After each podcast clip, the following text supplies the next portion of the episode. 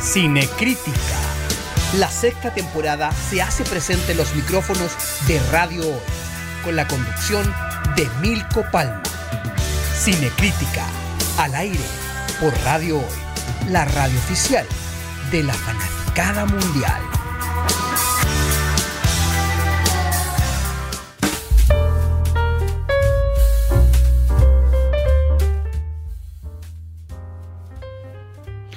Ok, aquí estamos, felices y contentos, absolutamente en vivo.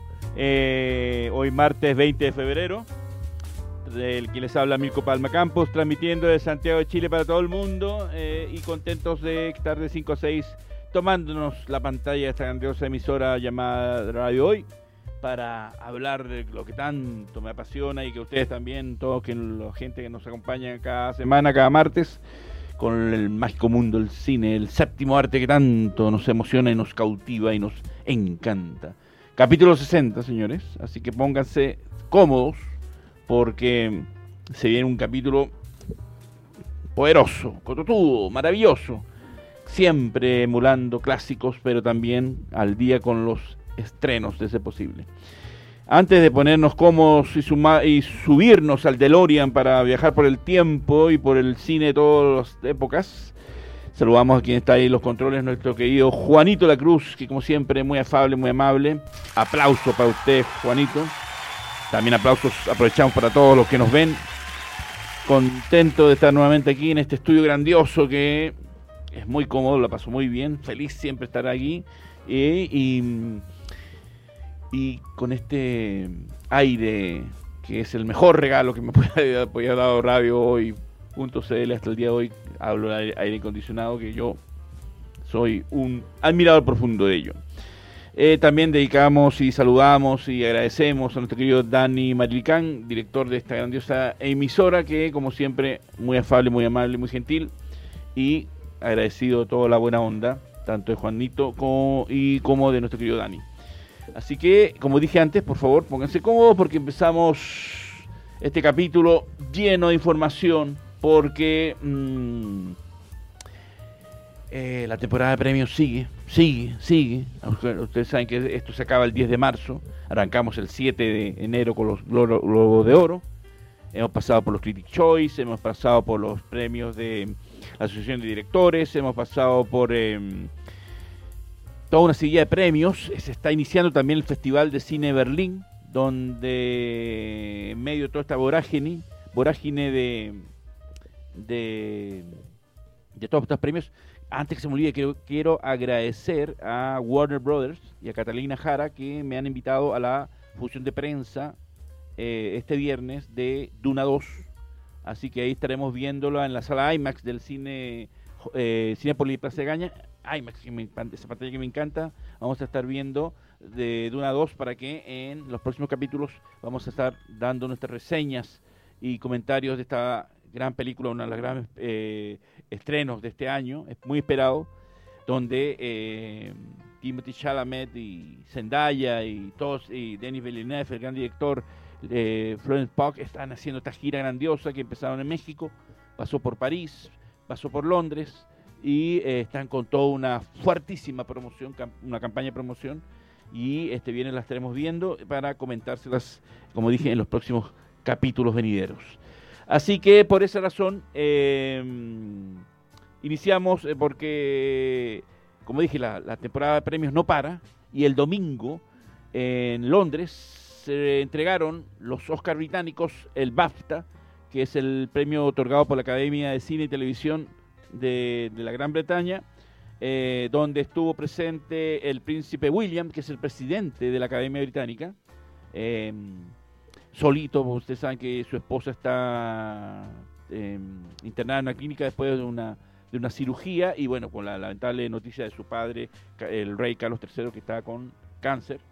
Eh, ha asistido solo a, a, esta premiación, pero como él dijo, como presidente de la Academia Británica, le correspondía asistir y estuvo en esa noche del domingo en que estuvimos ahí pendientes de todos estos de esta entrega de premios donde nuevamente, como debe esperar y como es justo, Oppenheimer arrasa en, la, en los BAFTA 2024 con siete galardones de 13 nominaciones.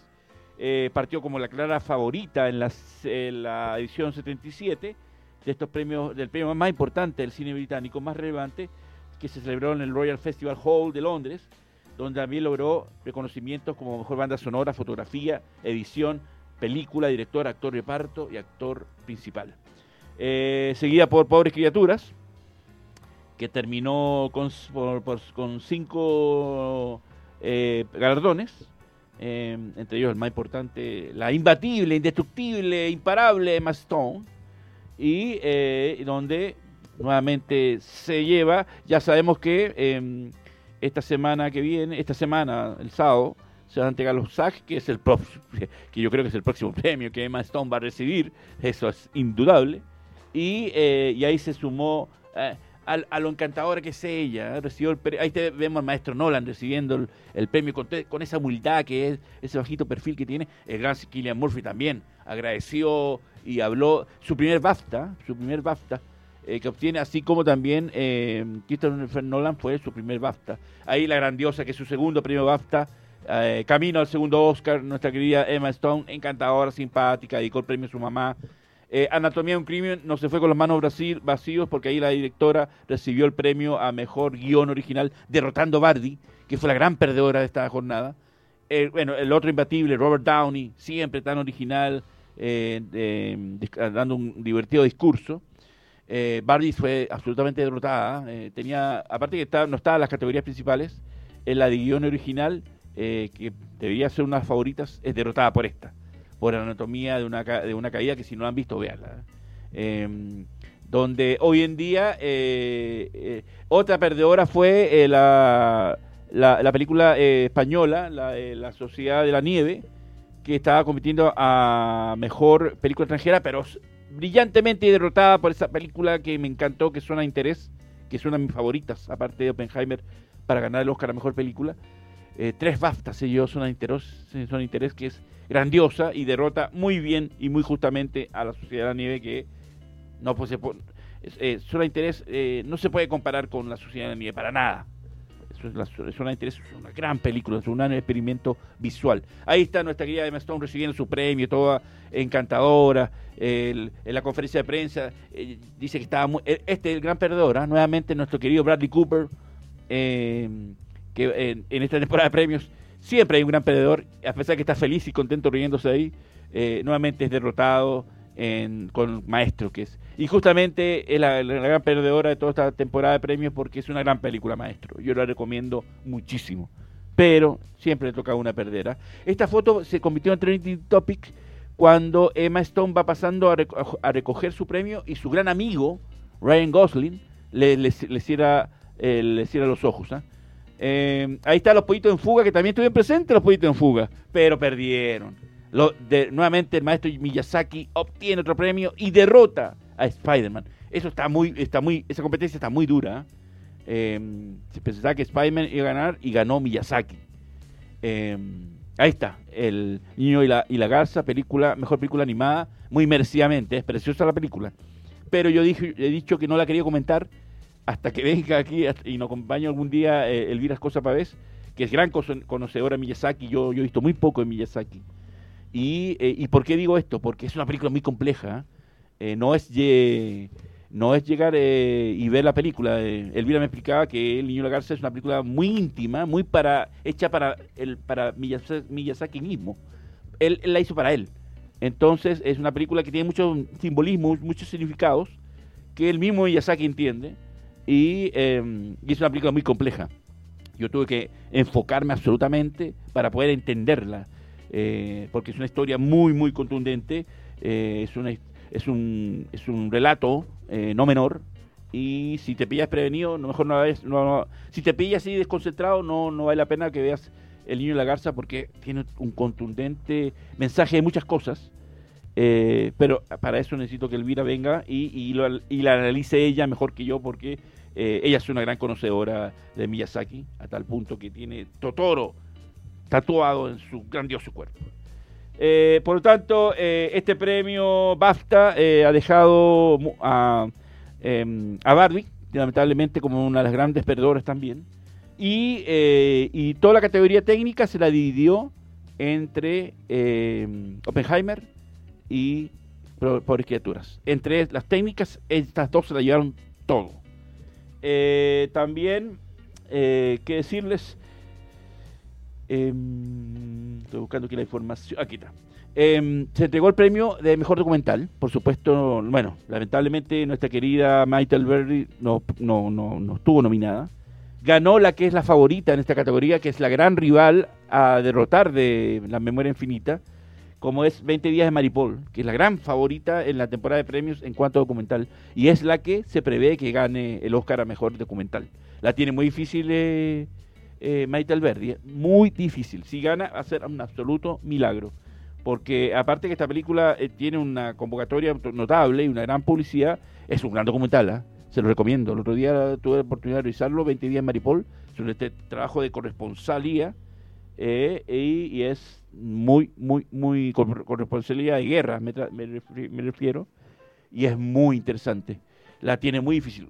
Bueno, muy bien por la industria chilena si gana Maite Alberdi, pero yo creo que ahí eh, no tiene nada que buscar con 20 días Maripol. Es la gran, gran favorita y es una muy buen, muy, muy buen trabajo visual. Este señor que no, se ha cansado de recibir premios, nuestro querido Robert Downey, son a interés que ganó tres premios, mejor película británica, mejor película en, habla no inglesa, y se ganó el premio más importante para mí, que es el mejor sonido. Ahí está 20 días de Maripol. ¿Verdad que sigue Maite Alberti? Ojalá que lo gane por, porque es chilena y por la industria chilena, pero no tiene nada que buscar con esta, con esta película, este documental, no tiene nada que buscar. Eh, Anatomía de la calle que ganó con mejor guion original, ahí está el maestro Nolan. Eh, otro que también se está robando la película eh, y que está también está muy, está muy, muy esperado en la, en la entrega de Oscar es el perrito Messi, que aparece en la película Anatomía de, un, de una caída y que se roba la película. Los que hayan visto la película me van a entender porque el perrito tiene una escena que, oye, dije, o este perrito en verdad le, está pasando de verdad lo que acontece, porque no quiero ser spoiler, o está muy bien dirigido o muy bien entrenado. Y el perrito se ganó, un, yo no sabía, el, Festival de Cannes pasado le dieron un premio especial, un Palma Dog, al, al, perrito Messi por la actuación de Anatomía en Crimen. Es muy impresionante, creo que el mejor de la película es el perrito. Eh, y, y, yo que amo tanto los animales, los perros, me, preocupó porque realmente la escena es muy fuerte y el perro hace una actuación impresionante. Eh, yo dije, aquí, aquí están aplicando maltrato animal porque no entiendo cómo, cómo, cómo, el perro lo hizo tan bien, pero aparentemente no, espero que no sea así. Así que eh, la entrega de premios fue notable, Emma Stone como Bella Baxter em, eh, está camino a los Oscars indetenible, como dije, el próximo sábado se vienen los, los SAG, el premio Sindicato Actores, donde nuevamente va a estar, esa chiquilla va a tener que mandar un representante, porque está, debe estar aburrida sin tanto premio. Y, eh, y bueno, veremos qué pasa con... Eh, yo creo que no va a haber mayores sorpresas. Emma Stone va a ganar el SAG. Eh, ah, bueno, Killian, Murphy puede dar también la sorpresa porque puede ser que Paul, ¿cómo se llama? El, actor de que ganó el Globo de Oro, puede ser que se lleve el premio, pero parece que últimamente ha bajado eh, en la temporada de premios y es así que Killian Murphy se ha, empoderado como el mejor eh, actor. Así que fue la gran, la gran vencedora y, y aquí los británicos anotaron un punto. el momento más emocionante y más especial de los BAFTA fue cuando vimos sorpresivamente llegar a Michael J. Fox que lo traían en una silla de ruedas eh, y sube al escenario a entregar el premio a Mejor Película eh, y recibió una, una, merecida y fuerte ovación del público. ¿Por qué estaba ahí Michael J. Fox? Aparte de lo que lo invitaron, porque él estaba nominado a Mejor Documental, eh, por ese documental que recomiendo mucho, no sé si hablamos el año pasado ella, creo que sí, que se llama Still, que cuenta el, drama de la dolencia, del mal de Parkinson que sufre hoy en día Michael J. Fox un, documental precioso, dura hora y media, pero es muy emocionante. Y, em, y ahí cuenta, por eso eh, lo muestran por qué tiene que subir en silla de ruedas, porque en el documental tú ves que él no puede, al caminar, él pierde el equilibrio y se cae. A cada rato no puede caminar derecho. Eh, es tanto el movimiento que él pierde el control y cae al piso, y para evitar algún bochorno lo subieron al escenario en silla de ruedas. Em, fue muy emocionante verlo, y ahí los británicos anotaron un golazo. ¿ah? Eh, yo creo que el, yo creo que el Oscar ni, ni, había anticipado esto y los británicos le, le, metían nuevamente, los británicos siempre la llevan, ¿ah? los británicos en la música, en el espectáculo, siempre dan que hablar y este, este, este guinda la torta, este broche de oro para entregar el premio mejor película fue muy emocionante y, era, era el punto eh, interesante dentro de lo, de lo que siempre son muy fríos los británicos en sus shows. Eh, le dio el, toque que necesitábamos para cautivarnos de emoción en el premio más esperado de la noche. Eh, por lo tanto, fue muy lindo ver a Michael J. Fox entregando este premio con esta enfermedad de Parkinson terrible y con este documental que está disponible en, creo que en Apple TV que se llama Steel la, historia de Michael J. Fox. La recomiendo, búsquenla. Hora y media dura, dura, dura apenas, pero él cuenta todo en primera persona como tiene que ser. Eh, aparte de este momento eh, emocionante, eh, Oppenheimer, eh, imbatible, indetenible, va camino a, lo que creemos es el merecido premio Oscar, que es lo que le falta recibir de toda esta seguidilla de temporada de premios. Y, realmente estaba pensando el otro día, como son dos meses de temporada, uno piensa, oye, sí, los, actores, los, directores, las actrices, toda la gente la pasa bien, va a buenos hoteles, en vuelos de, primera clase, buenas comidas, en buen ambiente, pero es muy agotador porque es, un, es una agenda apretadísima que no solo tiene que ir a los premios, sino que también tiene que dar entrevistas en el show de Jimmy Kimmel, de Jimmy Fallon, en otra entrevista en otros canales, eh, tiene que hacer promoción en las redes sociales. Es muy, muy potente. No, no, es, no es menos, no es menor todo lo que tienen que hacer y todo el tiempo mostrando que están contentos, que están alegres y realmente muy agotador. Por eso Killian Murphy aprovechó unos días en la época cuando le dio la nominación al Oscar de ir a Irlanda, a su natal, y quería Irlanda a visitar a, a sus padres y estar unos días escaparse de la vorágine. Un personaje tan bajo perfil como Killian Murphy, que a él no le gusta Hollywood. Él siempre ha dicho que él, las entrevistas, las conferencias de prensa, él las odia. Eh, así como Christopher Nolan, Killian Murphy no tiene redes sociales. Él no, ellos no utilizan ninguna, salvo presumo yo que el WhatsApp, pero no tienen, no tienen Twitter, no tienen Instagram, no tienen TikTok. Eso no les gusta ni le interesa. Y, eh, y aprovechó esos días de estar con su, con su familia porque el ritmo es muy, es muy potente. Ahora salió hace unos días, ayer o el domingo, en 60 Minutes, en 60 minutos, el famoso programa periodístico de la televisión estadounidense, una entrevista donde muestran a Killian Murphy que está en su natal Irlanda, en su casa, con su perro, con su esposa de más de 20 años casado, con sus dos hijos, y, eh, y mostró un detalle muy interesante, eh, le recomiendo, búsquenlo en YouTube, está muy bueno, y muestra eh, el guion de Oppenheimer, donde Christopher Nolan tiene la costumbre de que las hojas están en color rojo. Y ahí muestra el cuadernillo con, las hojas todas rojas, donde él dice que Christopher Nolan todos sus guiones los presenta así, con el objetivo de que no se los copien. Y él dice más bien, irónicamente, que Murphy, Murphy dice, bueno, hoy en día, ¿quién va a estar fotocopiando un guion? Pero él tiene la costumbre y muestra el guion en, hojas rojas con fondo negro. Eh, con la idea esa eh, de, que no le copien. Y cuenta la primera vez que vio el guion de Oppenheimer, que visita a Christopher Nolan, que, así en, en, eh, una entrevista que le iban a hacer a Christopher Nolan, él lo invita a pasar a la habitación del hotel donde estaba Christopher Nolan y le entregó el guion. Dice, mira, me van a entrevistar, tú quédate aquí y lo lees.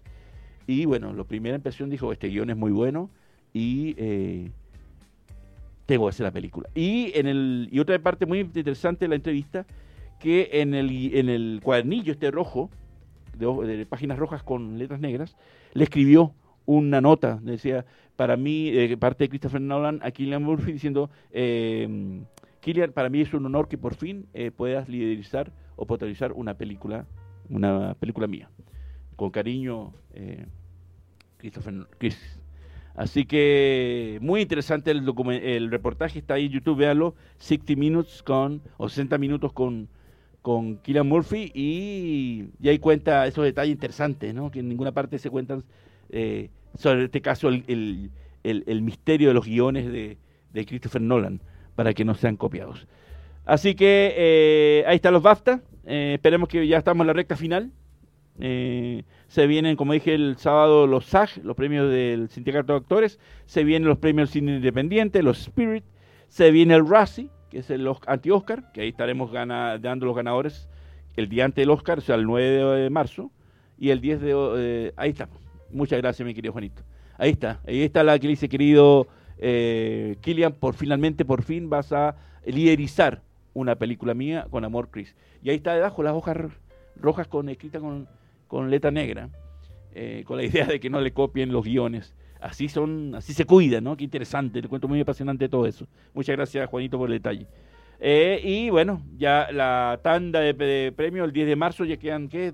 poco más de tres semanas, para saber quién es la mejor película eh, con la Academia de Hollywood. Pero pasemos, por favor, a, un compañero, a un compañero que, ícono, grandioso, y no podía dejar de homenajear al gran John Travolta, que el pasado 18 de febrero estuvo de cumpleaños. Nació un 18 de febrero 54, debutó en el cine, eh, haciendo cinematográfico sí, en el 75, con una película llamada La lluvia del diablo, del diablo. Eh, se convirtió en un ídolo juvenil en el, en el 76, incursionó en la música, porque John Travolta también en esos años eh, sacó unos discos eh, llegó, y llegó los más altos de los rankings con el tema Let Her In. Eh, ¿Qué podemos decir? Este ícono grandioso que ha interpretado dos de los personajes más importantes de la historia del cine, como Tony Manero en Fieles por la Noche y como Vincent Vega en Pulp Fiction. Grandioso eh, artistazo que eh, apareció en la película Carrie de Brian De Palma, haciendo del villano, antes de Fieles por la Noche. Y que em, eh, su primer papel protagónico, ahí está con su hija, con su hija mayor, eh, el grandioso John Travolta, que cumplió, si no me equivoco, 70 años. Y esta es su serie, porque John Travolta, antes de ser famoso en el cine, fue famoso en la televisión con esta serie llamada Welcome, Welcome Back Cotter, que es Bienvenido de Vuelta Cotter, donde a nivel televisivo era muy conocido por el público juvenil, pero en el cine no lo conocía nadie, pero fue la plataforma donde John Travolta, el productor de la película y el manager de los VGs, el gran Robert Stigwood, lo contrata y le paga para ese momento un millón de dólares por tres películas. Fiesta por la noche, Grease y eh, Momento a Momento. Y es ahí que eh, se esperaba que Grease, la que estamos viendo ahí, era la película que lo iba a lanzar a la fama absolutamente, sin pensar que eh, Fiesta por noche iba a ser una película eh, que solamente era la carta de presentación de John Travolta en el cine, sin pensar que se iba a convertir en un ícono, como lo estamos viendo ahí, un personaje que eh, eh, a nivel mundial fue una referencia y, que hasta el día de hoy es recordado y que gracias a Dios, hasta hoy, no se han atrevido a hacer un, que yo sepa, un remake o un reboot, porque sería un fracaso absoluto, porque esa película lo hizo todo y y que cuenta un drama muy, muy fuerte. ¿eh? Más allá del baile, Fidel Sábado por Noche es la historia de un joven que quiere progresar en la vida, pero eh, no tiene las herramientas y va a tener que seguir trabajando como un vendedor de una tienda de pinturas y él no quiere lograr eso. Su esposa, y ahora eh, lamentablemente fallecía Kelly Preston, de un cáncer. John Travolta ha sido viudo dos veces. Eh, se casó dos veces y eh, y, murió hace unos años atrás Kelly Preston. Eh, y John Travolta que tenía una vida muy trágica, porque aparte que eh, sus dos parejas murieron de cáncer, su hijo Jet, el hijo mayor, acuérdense que murió, nunca se supo las circunstancias, su hijo mayor, y que le puso Jet porque John Travolta es un, es un aviador profesional, es el, el representante de la línea aérea Qantas, la línea aérea australiana, es un piloto profesional que maneja aviones comerciales con, total eh, profesionalismo y su hijo Jet, y por eso le puso Jet por su pasión a los aviones, y lamentablemente muere a los 15 años, 17 años, algo así, el joven, y pero nunca supimos de qué ha muerto. Eh, así que hoy en día es un, viuda, viudo empoderado con sus hijos, absolutamente arropado sus hijos, y, eh, pero no deja de estar vigente. Hace unos días estuvo en el Festival de San Remo, invitado y por supuesto con 69 años, antes cumplido 70, bailando eh, los pasos de Pulp Fiction y de Fieles por, por la Noche con una espontaneidad y una con una, no sé, una tonalidad no, como es el gran John Travolta. Así que vamos ahora con esto break comercial y volvemos un poquito más con John Travolta para contarles una anécdota cuando lo vi en la televisión allá en el país caribeño. Ya venimos.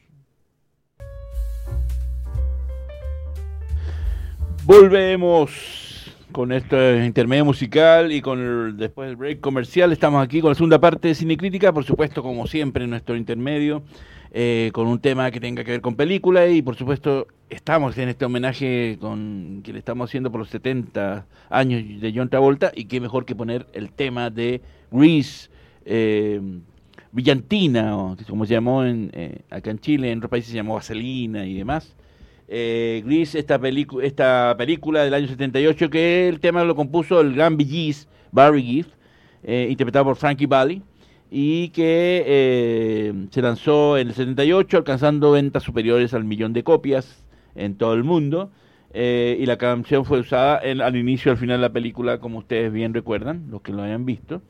Y fue este tema fue una de las cuatro canciones creadas específicamente y especialmente para la adaptación llevada al cine, porque usted está, como ustedes saben, Grease es una obra musical que em, nació en, en, Chicago, pero fue después eh, eh, estrenada con mucho éxito en, en, Broadway, y es ahí que eh, el productor de la película, el mismo Robert Stigwood, el productor de Fears por la Noche, le encomienda al gran Barry Giff componer un tema para la película.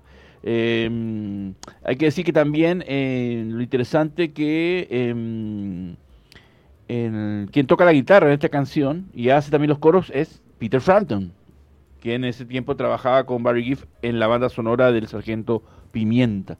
Por tanto, ahí eh, son esos detallitos exquisitos, sabrosos que se pueden saber, eh, como el gran Peter Frampton haciendo los coros y tocando la guitarra y es ahí que eh, Frankie Valli fue contratado para aportar la voz principal de esta canción debido a similitud del rango vocal de Barry Giff. Eh, lo que no me explico es por qué Barry Giff no lo grabó el tema, siendo un gran cantante que es, pero eh, por temas de, tiempo, de espacio, porque estaba con, con la grabación del Sgt. Pepper, el álbum doble, y también lo más probable es que no haya tenido oportunidad y buscaron a, a Frankie Valli, que venía de la, de la agrupación Los Four Seasons, y que sin duda alguna le puso todo el power. Así que estamos en este homenaje a, nuestro querido eh, John Travolta y, eh, y, decirles que, bueno, le voy a contar el detalle de cuando John Travolta, em, en sus años que yo viví en Venezuela, eh, lo contrata un programa que era al mejor estilo de sábado, como Sábado Gigantes aquí en Chile, como es Sábado Sensacional, conducido por un, un conductor muy famoso de la época que era Amador Bendayán y John Travolta lo contratan en esa época en que llevaban, era como el hormiguero, que llevaban el, programa español o el programa de Graham Norton, que llevan figuras del momento. Y en ese momento, en esta etapa, llevaban a John Travolta en pleno eh, eh, eh, momento exitosísimo entre eh, por la Noche y Grease, lo llevan al programa, lo entrevistan y no solo hecho, que yo siempre pregunté y nunca se reveló cuánto dinero le pagaron que hasta el punto que lo, eh, que lo hacen bailar un tema eh, típico, un, joropo, que es el baile típico, baile llanero, y lo hacen bailar un, este baile con vestido con la usanza típica del hombre llanero en Venezuela, que es el liquiliqui. Es como que si aquí en Chile lo invitaran a otra vuelta en su, en su época prodigiosa y exitosa a bailar una cueca vestido de guaso. Imagínense eso y yo me remito a la cantidad de dinero que le han pagado para que John Travolta acepte en esa etapa importante de su carrera a bailar una danza y vestirse de una manera que nunca en su vida lo iba a hacer. Y ahí se presentó. Lamentablemente no, no he conseguido imágenes para mostrar eh, ese momento. Yo muy joven, viendo a John Travolta en su top en ese programa y bailando un, un joropo venezolano.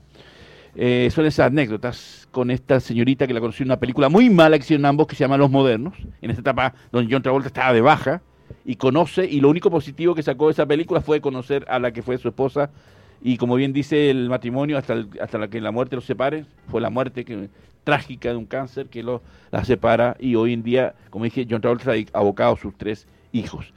Eh, gran actor que sin duda alguna hizo esta trilogía de películas eh, infantiles como Mira quién habla, que le sirvió para estar vigente, pero no eran grandes películas.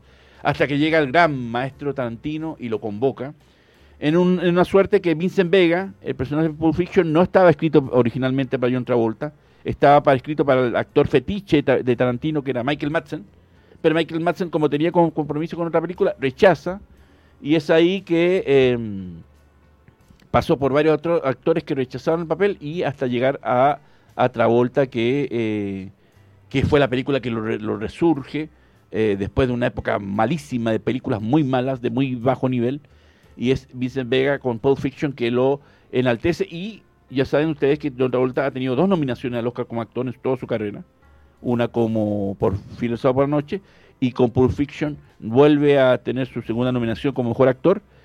Y, eh, es ahí que eh, ya revitaliza una carrera que estaba, pero muy mala, muy baja, eh, con películas muy mediocres. Y después hizo películas grandiosas como Contracara, don, con Nicolas Cage, que hizo una gran película de acción, Código Flecha Rota donde también incursiona en el cine de acción George Travolta con mucho éxito, y también en el drama, eh, también en el musical, como hizo esa película Stingray, donde sale vestido de mujer, em, bien em, polifacético nuestro querido Travolta, con, con 70 años eh, sigue dando que hablar y sigue estando de una manera, vigente, que también en los años 70 eh, con una breve pero muy exitosa carrera eh, como cantante. Su hermano Joey Travolta quiso hacer lo mismo, pero le fue como mal, mal pegándose nomás de la sombra a su hermano. Nunca más se supo él. El hermano Joey Travolta. Y Travolta, sin duda alguna, eh, tiene estas películas que, que van a estar vigentes de por vida. Eh, y sobre todo en mi generación, que pudimos verlo. Yo muy joven vi Fiebre Sábado, por la noche. Tendría 13 años, 12 años que la vi. La primera en el cine que he cautivado Después vi Grease y también, y toda la seguida películas que tiene John Travolta, que tiene muchas y muy buenas. Por algo es un ícono cultural y es un actor que, bajo todo su eh, sencillez y humildad, porque es un, dentro de todo Travolta un tipo bien bajo perfil en ese aspecto, eh, pero que ha contado con una vida prodigiosa. Eh, incluso bailó con, la, con Lady D en el año 85 cuando fue invitado a una gala en el en la Casa Blanca cuando gobernaba Ronald Reagan. Ricky Martin una vez confesó que su amor platónico era John Travolta. Y, eh, y si hay alguien, por y con esto despido el segmento de John Travolta, es que eh, si hay alguien que le debe mucha fama es Richard Gere y Tom Hanks. ¿Y por qué lo digo? Porque mm, el John Travolta eh, rechazó muchos papeles por ejemplo, rechazó, le ofrecieron el papel de Forrest Gump y rechazó, se lo dieron Tom Hanks y, Tom Hanks obtuvo su segundo Oscar. Richard Gere eh, y rechazó el papel John Travolta de American Gigolo, de Reto al Destino, de Chicago, todos esos papeles los rechazó Travolta y Richard Gere los tomó y bueno, son las películas que hoy en día muchas de ellas Richard Gere pudo destacar aún más como actor. Así que si estos actores y muchos le deben a John Travolta su éxito, es porque Travolta ha rechazado algunas, como Forrest Gump. Mm, no sé cómo habría ser el resultado de Travolta siendo Forrest Gump. ¿eh? Mm, porque Tom Hanks lo también, que mm, no me lo imagino, pero Travolta tiene sus ganchos y su encanto y puede haber logrado algo increíble. Así que felicidades a nuestro querido, admirado, respetado John Travolta por sus 70 años, que lo celebró ahí en, el Festival de, en el Festival de San Remo, el famoso festival de música. Eh, ahí está el video, lo pueden ver, donde sale bailando con el conductor del festival, con 69 años. Ojalá pudiera moverme como John Travolta. Y lo más interesante es que Travolta no es un bailarín profesional. ¿eh? Entrenó, tuvo que, para Fiel Sábado por la Noche, adelgazó 10 kilos y entrenó por nueve meses para aprenderse de la manera como vemos la película, las coreografías, no siendo un bailarín profesional. Ahí está el talento grandioso. Y después con el baile de Pulp Fiction, con ese, esa escena mítica, eh, que yo tengo el honor, junto con el Vías Cosa vez de emular ese baile. Muy pocos nos pudieron ver en el, en el, en el barrio Las Tarrias. Ese es un secretillo ahí que tenemos los dos con Elvira.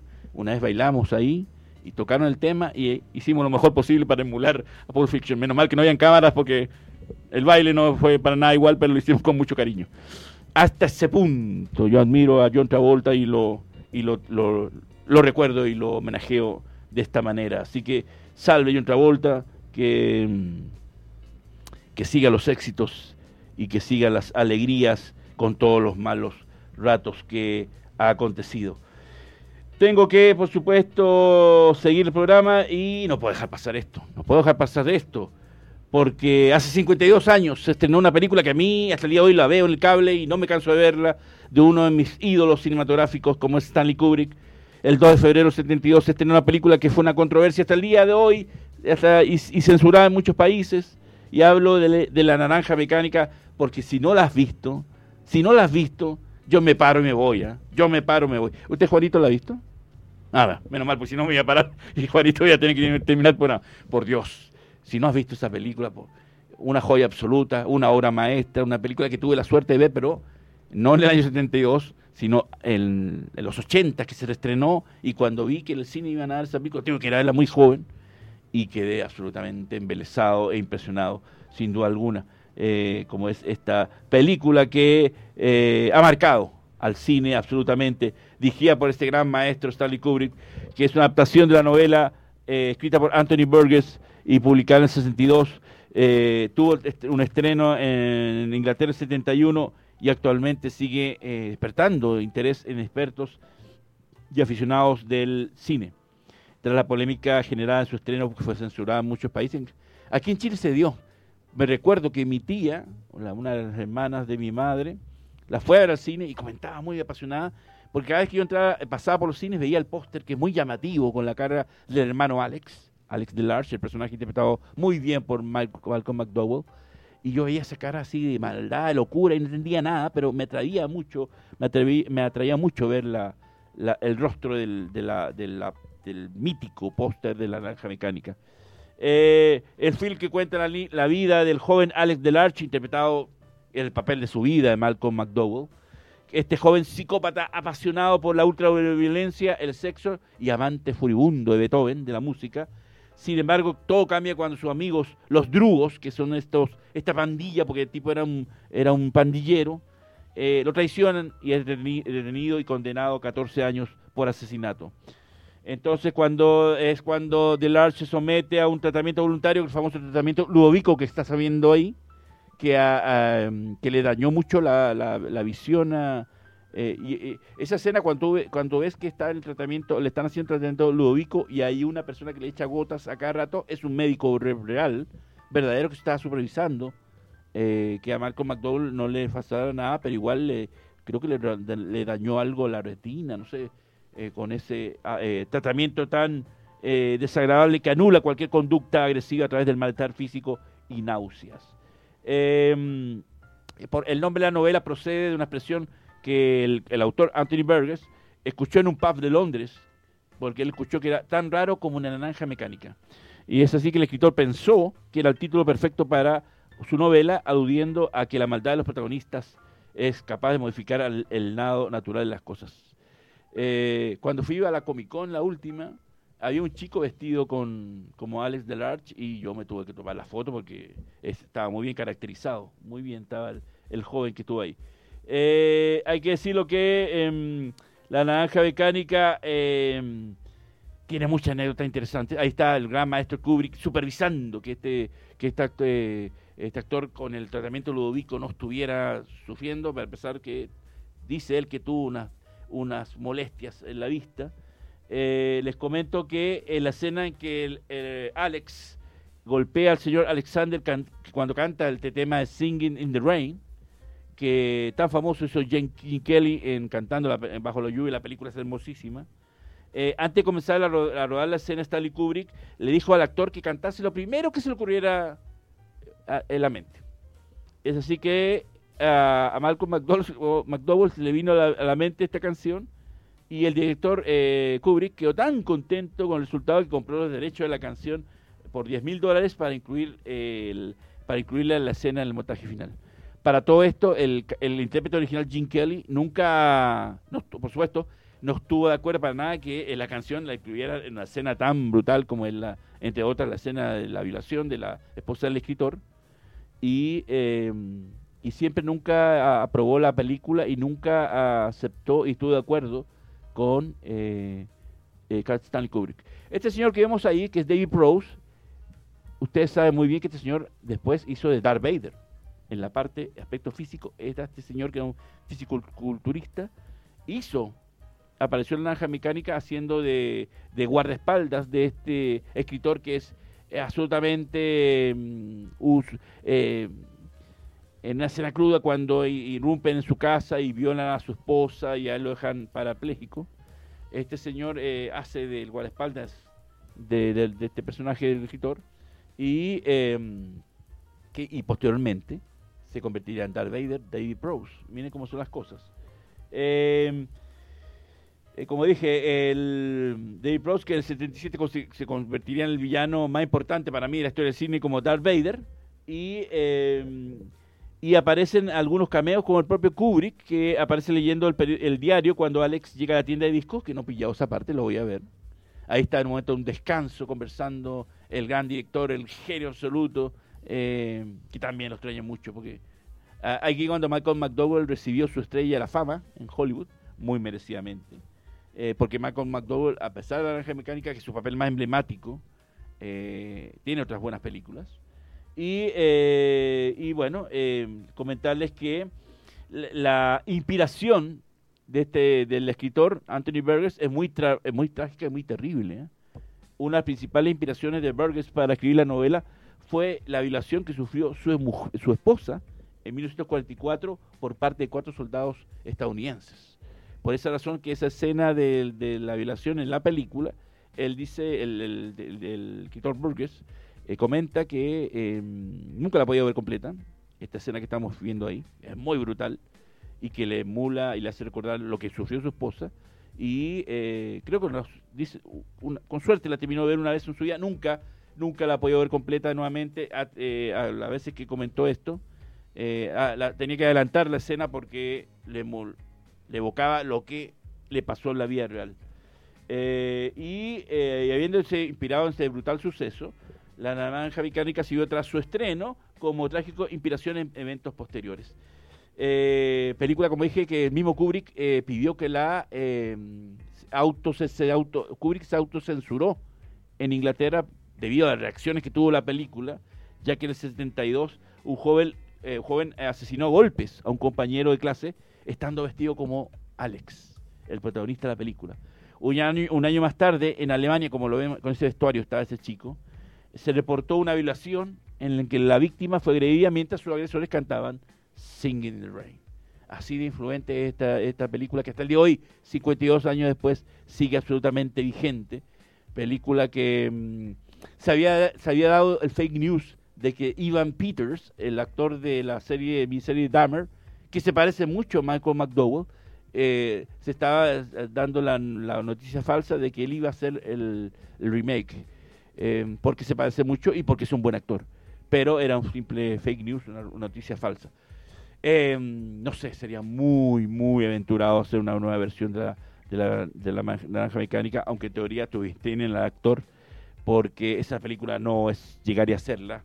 Eh, hay todo un contexto muy brutal y si caes en el bochorno de hacer una mala versión, que siempre yo agradezco las malas versiones porque empoderan, potencian el clásico, sería una falta de respeto. Por esa razón, hasta, hasta donde yo sé, salvo fake news, la naranja mecánica em, no pretenden hacerla al respecto. Bueno, igual están los herederos de, de Stanley Kubrick que no, no están de acuerdo a ninguna opción, como es en el caso también de Volver al Futuro. Por último, cuando en 1968 Mick Jagger se puso en contacto con el escritor Anthony Burgess, porque estaba absolutamente interesado en llevar Mick Jagger al cine esta película. Eh, y él quería hacer. Mick Jagger hubiera sido un buen Alex en esa época. Yo creo que sí, porque Mick Jagger no. ¿Usted cree, Juanito? Sí, ¿no? En esa época. Además Mick Jagger no es tan mal actor, ¿ah? tiene su carisma y es simpático. Y él quería hacer el personaje de Alex, mientras que los, integrantes de los Rolling Stones, como Keith Richards, Brian Jones, Charlie Watts y Bill Wyman, serían los drugos, los compañeros, los compañeros de esta banda y em, Pero el, escritor Burgess, temiéndose que su obra acabase en un esperpento, eh, rechazó la, propuesta de Mick Jagger. Pero habían aceptado a Mick Jagger. Eh, pero bueno, Malcolm McDowell es un actor y quién sabe que lo, lo hubiera hecho. Ahora, eh, yo creo que, yo no sé cómo hoy en día, y con esto ya me voy a empezar a despedir, no hay un bar que se llama el Coroba. ¿Se acuerdan del bar Coroba donde eh, iban a tomar leche con estupefacientes? Eh, ¿Usted ha tomado leche con estupefacientes, Juanito? ¿Le interesa tomar? No, tampoco. Bueno, ellos iban a tomar, después de hacer sus fechorías y sus horrores, iban a celebrar tomando en el Coroba. Eh, voy a montar un bar que se llama el Coroba, homenajeando a la película, y, y esta leche con psicotrópicos y demás que lo hacía más deleitarse. Por supuesto, no voy a dejar en vano estos 52 años de la naranja mecánica.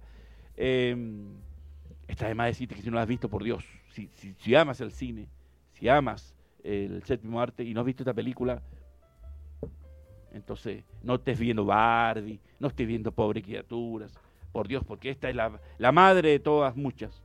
Y, y, por algo, me digo, 52, 52 años después, no se han atrevido a hacer una reversión porque les iría como las pelotas. Salve Stanley Kubrick, salve Malcolm McDowell, que hay un documental muy bueno que filmó en España donde cuenta los entretelones de la, de la película. Eh, no recuerdo ahora el nombre, pero algo de la naranja mecánica, no sé, el desnudo. Está por ahí. Búsquenla. Y, eh, y bueno, estamos en homenaje, en celebración, y hay que eh, celebrarlo a lo grande. Película que, como digo, el cable siempre quedan yo me tengo que detener la vida completita. Así que tengo que empezar a despedir este capítulo que se fue volando. Qué rápido, o volando, Juanito, por Dios. Vamos a tener que hacer el programa hora y media, si sigue así la cosa. ¿eh? ¿Se puede hacer programa hora y media? ¿Sí? Ah, una NASA. Vamos a hacer qué, qué puede acontecer. Pase amor, como dice Ringo. Se me cuidan mucho. Los esperamos el próximo martes con un nuevo capítulo. Este el capítulo 60. Eh, gracias Juanito de la Cruz, eh, gracias a Daimel Marilicán, gracias al estudio de hoy. Eh, ya saben, a partir de las 11 con la repetición después del gran documental de la radio que nos que exhiben, em, ya sea por el canal 194 de Sapin TV o por radiohoy.cl y posteriormente la grabación en el canal de YouTube y de Spotify de Radio Hoy. Así que muchas gracias, cuídense mucho que vive al cine. Ya saben, el fin de semana están los SAG, los premios del Sindicato de Actores, así que estaremos en el próximo capítulo reportándolo. Y muchas gracias, cuídense mucho y que los cuiden el cine y Dios, por supuesto. La función llega a su final. Cinecrítica apaga sus micrófonos para reencontrarnos la próxima semana en www.radiohoy.cl con la conducción de Milko Palma. Cinecrítica por Radio Hoy, la radio oficial de la fanaticada mundial.